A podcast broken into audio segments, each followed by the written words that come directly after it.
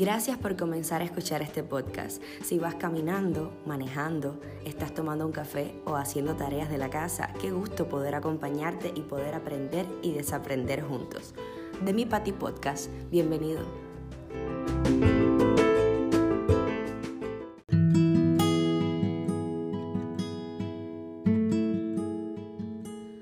Creo que en algún momento de nuestra vida todos nos hemos preguntado qué sentido tiene mi vida, para qué estoy aquí, cuál es mi propósito. El no encontrar un motivo a nuestra existencia es lo que hace que a veces nos desmotivemos y no sepamos muy bien qué sentido tiene construir cosas en la vida si al final, bueno, pues nos vamos a morir, ¿no? Muchas veces sucede que tenemos una casa, familia, matrimonio, un trabajo, un salario, amigos, pero aún se siente como que nos faltara algo, como, como que faltara eso que le dé sentido a todo. Con este podcast quiero que descubras cuál es tu propósito de vida, tu para qué, que identifiques aquello que te mueve en la vida y que dotes a tu existencia de una dirección. Te comparto algo que quizás te pueda ayudar.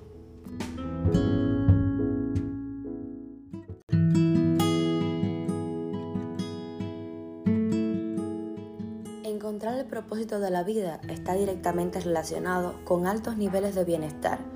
Te hace sentir vivo y feliz. Tienes una sensación de control y de que vales la pena. Un estudio reveló de que esta satisfacción reducía la probabilidad de morir en un 30%, así como obtener resultados positivos de salud al contar con menos derrames cerebrales, ataques cardíacos, un mejor sueño, menor riesgo de demencia y algunas discapacidades.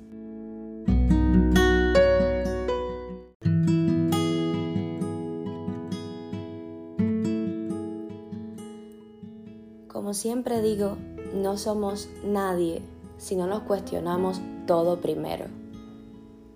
Tu identidad, tu nombre, tu nacionalidad, tu orientación sexual, tus valores, tu cultura, todo.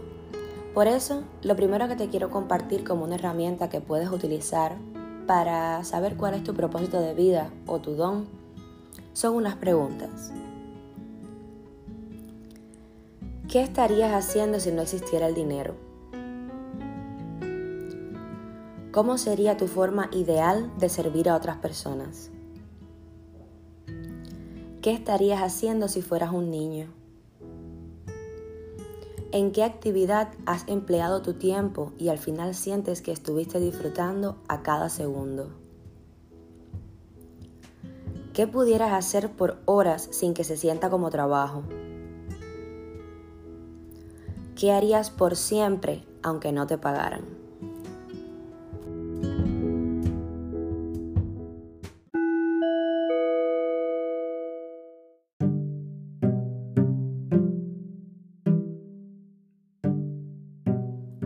Te recomiendo que te tomes un tiempo para responder en la lista de preguntas y si quieres, si gustas, puedes escribir tus respuestas. Creo que va a ser mucho más liberador. Ahora te voy a compartir una serie de consejos que creo que pueden ayudarte muchísimo. El primero es que visualices tu funeral. No estoy loca ni te digo esto porque viene Halloween ni nada.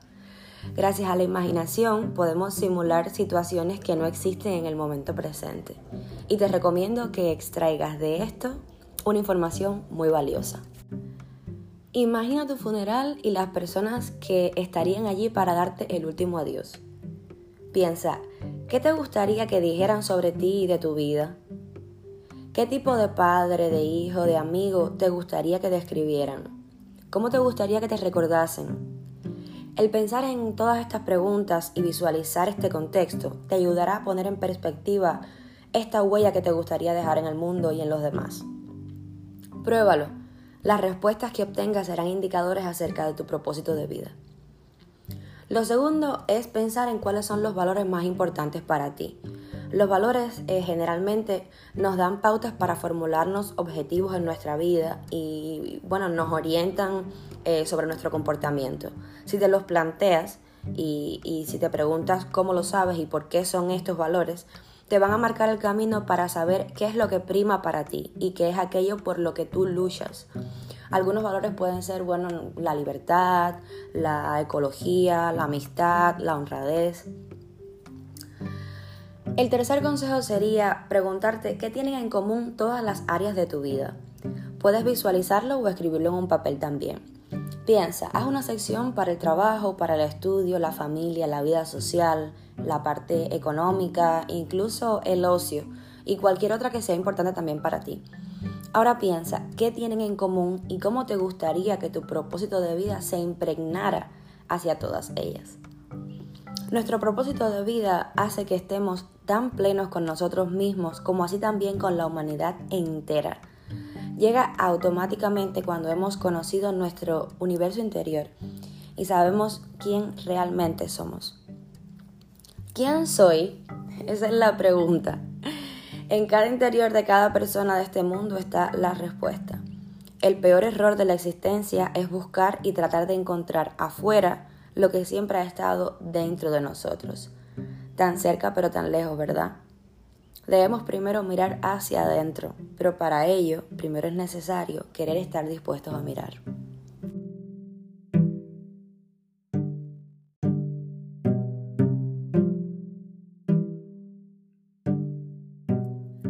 El ikigai es el término japonés que traducido libremente significa una razón para vivir o el propósito de la vida.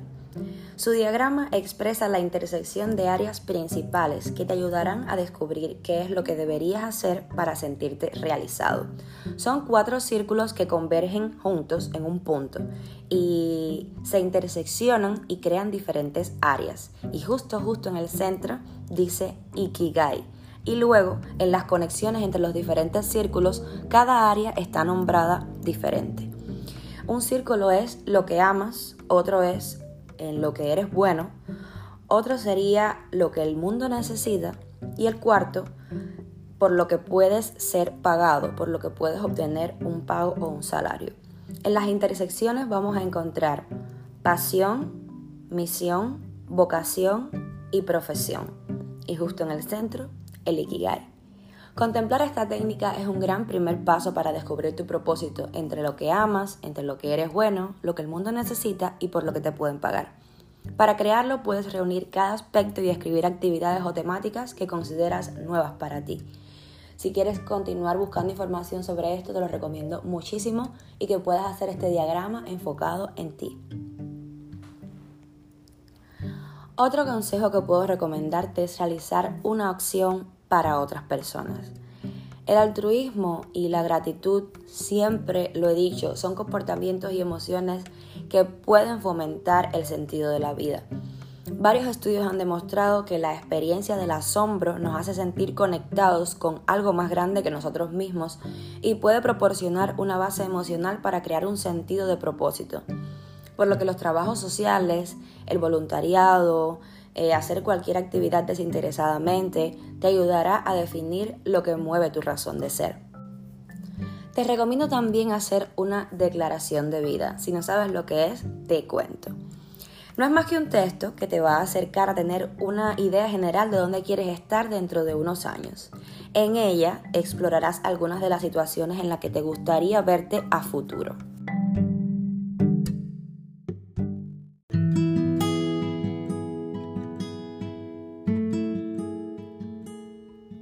Esta visión va a responder a dónde quieres estar y cómo quieres alcanzarlo. Para ello, igual que en una empresa o en un negocio, trázate objetivos y las estrategias que vas a hacer para llegar ahí. En este sentido, tu visión es flexible y puede modificarse cada vez que tú lo consideres necesario. Te recomiendo que al realizar tu declaración de vida, realices afirmaciones lo escribas todo en primera persona y como si ya hubiera pasado. Declara tu visión y visualiza realmente dónde quieres estar. Puedes utilizar algún tablero, algunas fotos, recortes, imprimir lo que realmente ya tú ves que quieres materializar. Si expresas tu preferencia por ser alguien específico u obtener algo, compartirás una intención. Mantente enfocado, apóyate en la meditación y en su poder de la intención positiva para comprometerte a alcanzar tu objetivo. Tu propósito puede ser más de uno. Estar destinado para una sola cosa limita tu potencial y tu grandeza. No te frustres si tú realmente te sientes bien eh, enfocando tu atención en diferentes áreas. A mí me pasa exactamente igual. Tú puedes ser diseñador, viajero, maestro, escritor, ayudar a las personas y aún así sentir que cada parte de ti disfruta hacerlo.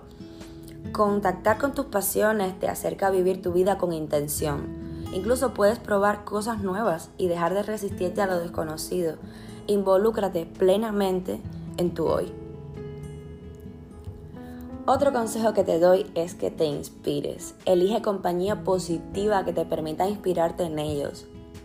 Aquellos que están generando cambios positivos en la sociedad, en sí mismos, o quien te motive o ayude a impulsar un cambio en ti. Si te rodeas de personas negativas, puedes sentir indecisión, poca pasión e incluso desmotivación.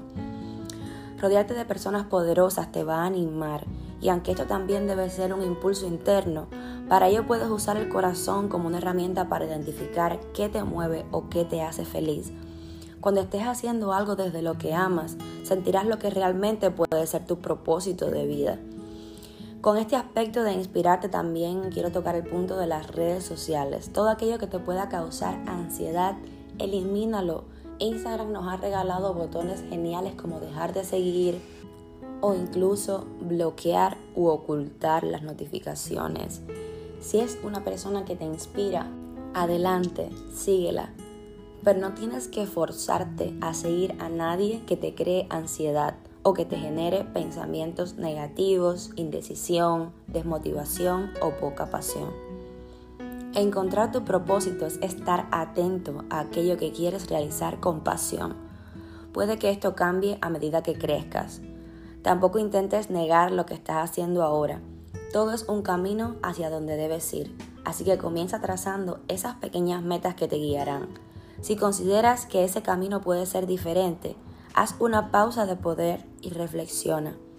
Cambia de rumbo y atento a los retos.